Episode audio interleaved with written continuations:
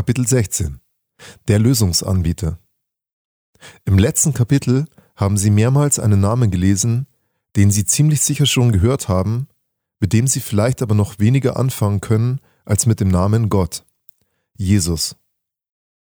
In der Tat, dieser Name erhitzt nach wie vor viele Gemüter. Er hat schon immer für Irritation gesorgt und er wird es mit großer Sicherheit auch weiterhin tun. Solange man über Gott spricht, über christliche Werte und christliche Ethik, können viele Menschen noch irgendwie mitgehen. Aber wenn es dann um Jesus geht, da scheiden sich die Geister im wahrsten Sinn des Wortes. Ein guter Freund von mir, mit dem ich schon viele Male zusammengearbeitet habe, sagte einmal, wir Christen reden nicht nur über Gott, unser Gott hat einen Namen, Jesus Christus. Dieser Jesus hat viel Unruhe verursacht, als er auf der Erde lebte, weil er sich ständig anders verhielt, als die religiösen Leute es von ihm erwarteten. Er überraschte die damalige Bevölkerung mit Sätzen wie Denn wenn ihr mich seht, seht ihr den, der mich gesandt hat. Die Bibel, Johannes Kapitel 12, Vers 45. Und Jesus war so anders, als sich die meisten Menschen Gott in ihren Köpfen zusammengeschustert hatten. So war das damals und heute hat sich daran nichts geändert. Ja, vielleicht ist es mehr denn je so, dass Jesus Christus Menschen verunsichert, verärgert und vor den Kopf stößt. Über diesen Jesus sagt der Möglichmacher, denn ich habe die Welt so sehr geliebt, dass ich meinen einzigen Sohn hingab, damit jeder, der an ihn glaubt, nicht verloren geht, sondern das ewige Leben hat. Nach der Bibel Johannes Kapitel 3, Vers 16. Jesus ist die Lösung des Möglichmachers auf unser menschliches Problem, die Schuld, die uns vom Möglichmacher trennt. In meinem Leben habe ich schon mit sehr vielen Menschen über den Möglichmacher gesprochen. Sobald ich seine Liebe zu uns Menschen erwähnte, wurden viele beinahe aggressiv und meinten, dass sie von dieser Liebe hier in der Welt nicht viel sehen würden und dass dieser Möglichmacher seine Liebe zu ihnen erst einmal beweisen solle. Das kann ich nachvollziehen. Über Liebe zu reden ist eine Sache, zu lieben und Liebe zu zeigen ist eine ganz andere. Ich kann meiner Frau ständig sagen, dass ich sie liebe, aber wenn das nicht irgendwie sichtbar und greifbar für sie wird, dann wird sie mir das nach einer Weile nicht mehr glauben. Ihr ist es wichtig, dass ich ihr auch zeige, dass ich sie liebe. Eine schöne Blume oder ein ganzer Strauß davon eine gute Tafel Schokolade oder ein von mir organisiertes Wochenende ohne unsere Kinder, das ist für sie der Beweis, dass ich sie liebe. Solange Liebe nur ein Wort bleibt, ist es zwar nett darüber zu reden, aber es verändert nichts im Alltag. Wenn Liebe zur Tat wird, dann stellt sie den Alltag auf den Kopf. Wenn ich meinen Nachbarn einen guten Morgen wünsche, dann ist das nett. Wenn ich sie mal zum Kaffeetrinken einlade, dann ist es schon sehr nett. Wenn ich Ihnen mal bei etwas helfe, trotz ständig fehlender Zeit, dann wäre das aus meiner Sicht schon ein großer Liebesbeweis. Mein eigenes Leben würde ich jedoch wahrscheinlich nicht für das Wohl meiner Nachbarn aufs Spiel setzen. Das würde ich nur für meine Frau, meine Kinder, meinen besten Freund und vielleicht noch ein paar andere tun. Und das wäre für mich wirklich der größte Liebesbeweis, den ich geben könnte. Was ich mir absolut nicht vorstellen kann, ist, das Leben meiner Kinder aufs Spiel zu setzen, für irgendetwas oder irgendwen. Da würde ich schon lieber selbst sterben, um das Leben meiner Kinder zu erhalten. Spätestens, wenn es um das Leben meiner Kinder geht, ist Schluss mit Liebe. Der Möglichmacher ist ganz anders. Er gab uns als Beweis seiner Liebe zu uns seinen Sohn Jesus. Jesus ist der Beweis von Gottes bedingungsloser Liebe zu ihnen. Das ist echte Agape-Liebe, wie in Kapitel 13 beschrieben. Er liebt sie so sehr, dass er bereit war, seinen einzigen Sohn am Kreuz sterben zu lassen, damit das für Menschen Unmögliche möglich wird. Ein schuldiger Mensch kann mit Gott versöhnt in Gemeinschaft leben, hier und jetzt und bis in alle Ewigkeit. Jesus ist der größte Liebesbeweis des Möglichmachers an die gesamte Menschheit und er ist gleichzeitig auch die einzige Lösung auf unser selbst verursachtes Problem, die Trennung vom Möglichmacher, von der ich im letzten Kapitel geschrieben habe. Aus dem Zustand, in dem wir uns von Geburt an befinden. In diesem Buch habe ich von vielen persönlichen Erfahrungen und Überzeugungen erzählt. Deswegen ist es mir wichtig zu betonen, dass das, was Jesus von sich selbst sagt, nicht meine subjektive Meinung ist, sondern die universale Lösung des Möglichmachers, die objektive Wahrheit. Dieser Jesus behauptet von sich selbst, ich bin der Weg, die Wahrheit und das Leben. Niemand kommt zum Möglichmacher außer durch mich. Nach der Bibel Johannes Kapitel 14, Vers 6. Das ist eine wirklich extreme Aussage. Jesus ist der Weg zum Möglichmacher. Oft hört man den Satz, der Weg ist das Ziel. Das klingt sehr nett und tolerant, ist aber nicht sehr hilfreich, wenn es um den Weg zum Möglichmacher geht. Denn wenn der Weg das Ziel ist, dann gibt es auf diesem Weg, welcher auch immer das sein mag, kein klar definiertes Ziel. Vielleicht endet der Weg im Nirgendwo oder in einer Sackgasse, eventuell auch in einer Kreuzung. Ich würde nie in eine Richtung gehen, um einfach nur unterwegs zu sein, außer vielleicht als Zeitvertreib, als Spaziergang. Dann ist wirklich der Weg das Ziel. Aber normalerweise gehe ich in eine Richtung, weil ich ein Ziel vor Augen habe und dort ankommen will. Überall im Alltag versuchen wir zielorientiert zu leben. Wenn wir ins Auto, in den Zug oder ins Flugzeug steigen, dann ganz sicher nicht, um einfach unterwegs zu sein. Das wäre reine Zeitverschwendung. Wir begeben uns auf einen Weg, um an ein Ziel zu kommen. Ein weiterer Satz, den ich sehr oft höre, ist folgender. Alle Wege führen nach Rom. Das mag im römischen Reich so gewesen sein, aber zum Möglichmacher gibt es nur einen Weg. Jesus. Er ist die Lösung für alle Menschen, für Achreligiöse, für Atheisten, für evangelische und katholische Christen, für Muslime, Hindus, Buddhisten, Naturvölker und alle anderen. Er ist der Weg zu Gott, dem allmächtigen und liebenden Vater im Himmel. Jesus ist der einzige Weg, der Weg zum Ziel. So sagt es der Möglichmacher in diesem Bibelvers. Die gleiche Chance für alle Menschen. Wie genial ist das denn?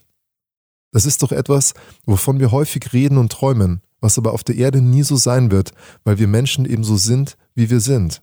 Als Jesus geboren wurde, sprach der Engel, Habt keine Angst, ich bringe eine gute Botschaft für alle Menschen. Die Bibel, Lukas Kapitel 2, Vers 10. Das ist die beste Botschaft der Welt, die gleiche Chance für alle Menschen. Bei Jesus wird dieser Satz Wirklichkeit. Es ist egal, wie gut ich bin, wie ich aussehe oder woher ich komme was ich glaube oder nicht glaube. Bei Jesus ist es völlig egal, wie erfolgreich ich war und bin oder wie sehr und oft ich versagt habe und immer wieder versage. Spätestens hier merkt vielleicht der eine oder andere, dass wir das letztendlich gar nicht wollen. Gleiche Chancen für alle. Wo kämen wir denn dahin? Schließlich haben wir uns unser Leben hart erarbeitet. Und das sollen die anderen gefälligst auch tun. Warum sollten sie es leichter haben als wir? Beim Möglichmacher ist das alles völlig irrelevant, denn Jesus ist der einzige Weg zu ihm. Diese Botschaft ist einzigartig, weil sie die einzig frohe Botschaft für jeden Menschen ist. Jede andere Botschaft bringt automatisch Positives für die einen und Negatives für die anderen mit sich. Ich kann mich noch gut an die Fußball-WM im Sommer 2014 erinnern. Ich saß als einziger Deutscher in einer kleinen Kneipe in Österreich, als Deutschland das Finale gegen Argentinien spielte und gewann. Für mich und viele Deutschland-Fans war es eine frohe Botschaft. Für die Argentinier und die Österreicher in dieser Kneipe war es eine schlechte Botschaft. Als die Welt Ende 2016 erfuhr, dass Donald Trump der 45. Präsident der Vereinigten Staaten werden wird, war das für viele Amerikaner eine frohe Botschaft. Endlich mal jemand, der anders ist als die normalen Politiker. Für einen großen Teil der Weltbevölkerung war es jedoch eine Botschaft, die zum Schock des Jahres wurde und ihnen Tränen der Verzweiflung in die Augen trieb. Jede Botschaft hat ihre Sonnen- und Schattenseiten, außer die eine. Jesus ist die frohe Botschaft an jeden Menschen. Er allein ist der Weg zu Gott. Viele sagen, diese Ansicht wäre engstirnig, altmodisch, arrogant und diskriminierend. Aber das ist sie nicht. Wir sind heute überfordert mit der Fülle der Möglichkeiten in allen Bereichen des Lebens. und mit dem Überangebot von subjektiven Wahrheiten.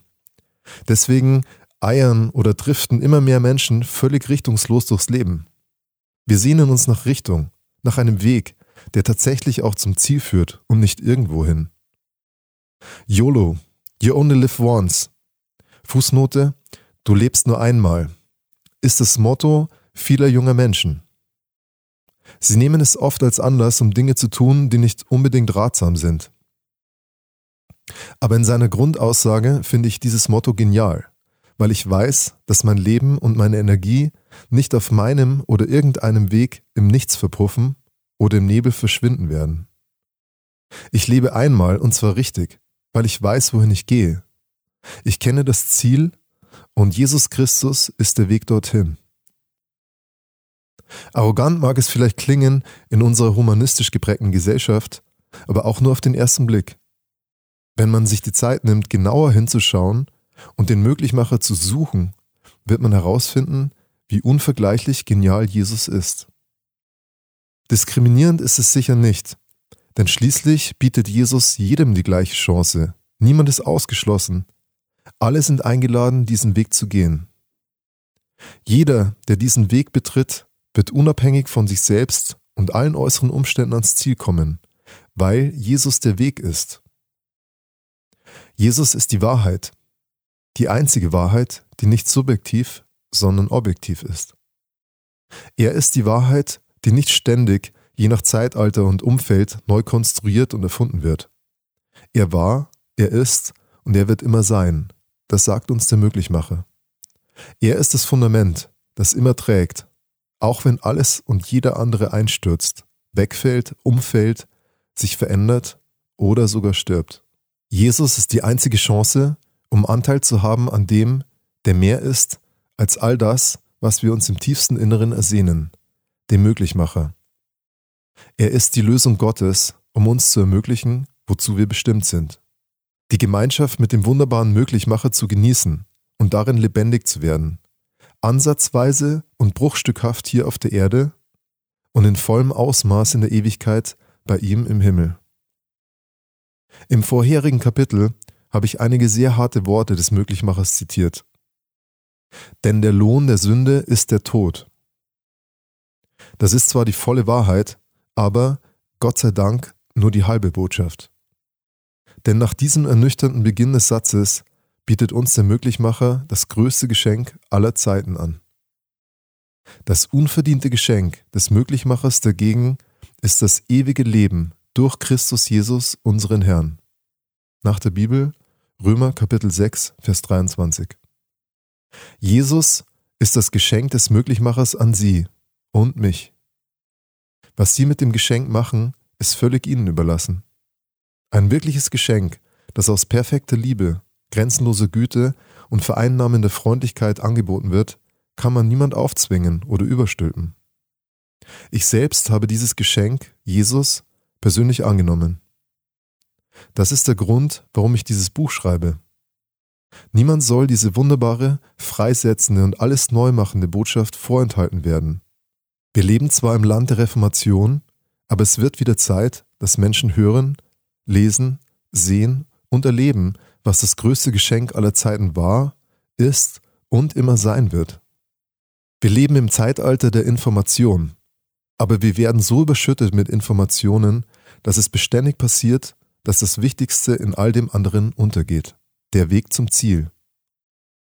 Ich liebe es, in Deutschland zu leben, weil wir eine sehr lösungsorientierte Gesellschaft sind.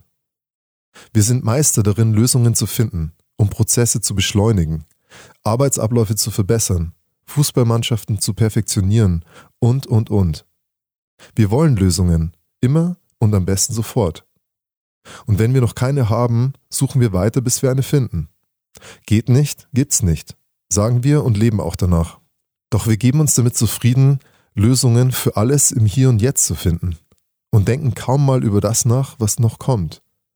Der Tod und das danach. Vor vielen Jahren hörte ich eine Geschichte, die mich bis heute immer wieder neu anspricht.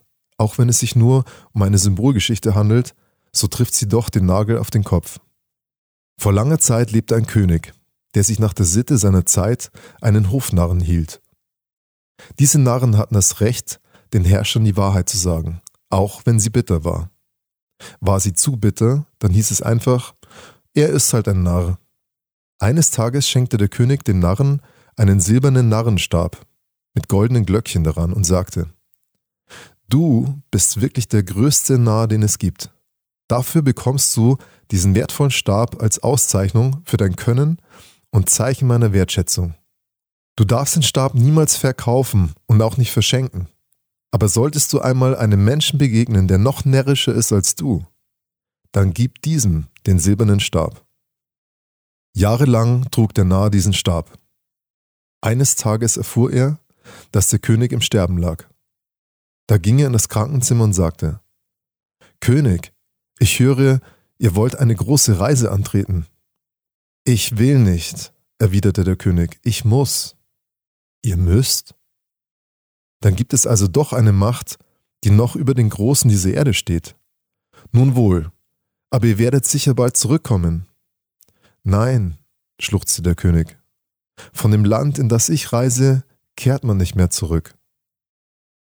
Nun, meinte der Narr, gewiss habt ihr die Reise seit langem vorbereitet und dafür gesorgt, dass ihr in dem Land, von dem man nicht zurückkommt, königlich aufgenommen werdet. Der König schüttelte traurig den Kopf. Das habe ich versäumt. Ich hatte nie Zeit, diese Reise vorzubereiten. Oh, dann wusstet ihr sicher nicht, dass ihr diese Reise einmal antreten müsst. Gewusst habe ich es schon, aber ich hatte keine Zeit, mich um eine rechte Vorbereitung zu kümmern. Da legte der Narr seinen Stab auf das Bett des Königs und sagte, Ihr habt mir befohlen, diesen Stab weiterzugeben an den, der noch närrischer ist als ich. Majestät, nehmt den Stab. Ihr habt gewusst, dass ihr in die Ewigkeit müsst und dass man da nicht zurückkommt. Und doch habt ihr nicht dafür gesorgt, dass euch die ewigen Türen geöffnet werden. König, ihr seid der größte Narr. Der Lösungsanbieter sagt uns durch Jesus Christus, ich bin der Weg, die Wahrheit und das Leben. Niemand kommt zum Möglichmacher außer durch mich. Nach der Bibel Johannes Kapitel 14, Vers 6. Jesus ist der Weg, die Wahrheit und das Leben. Wer ist er für Sie persönlich?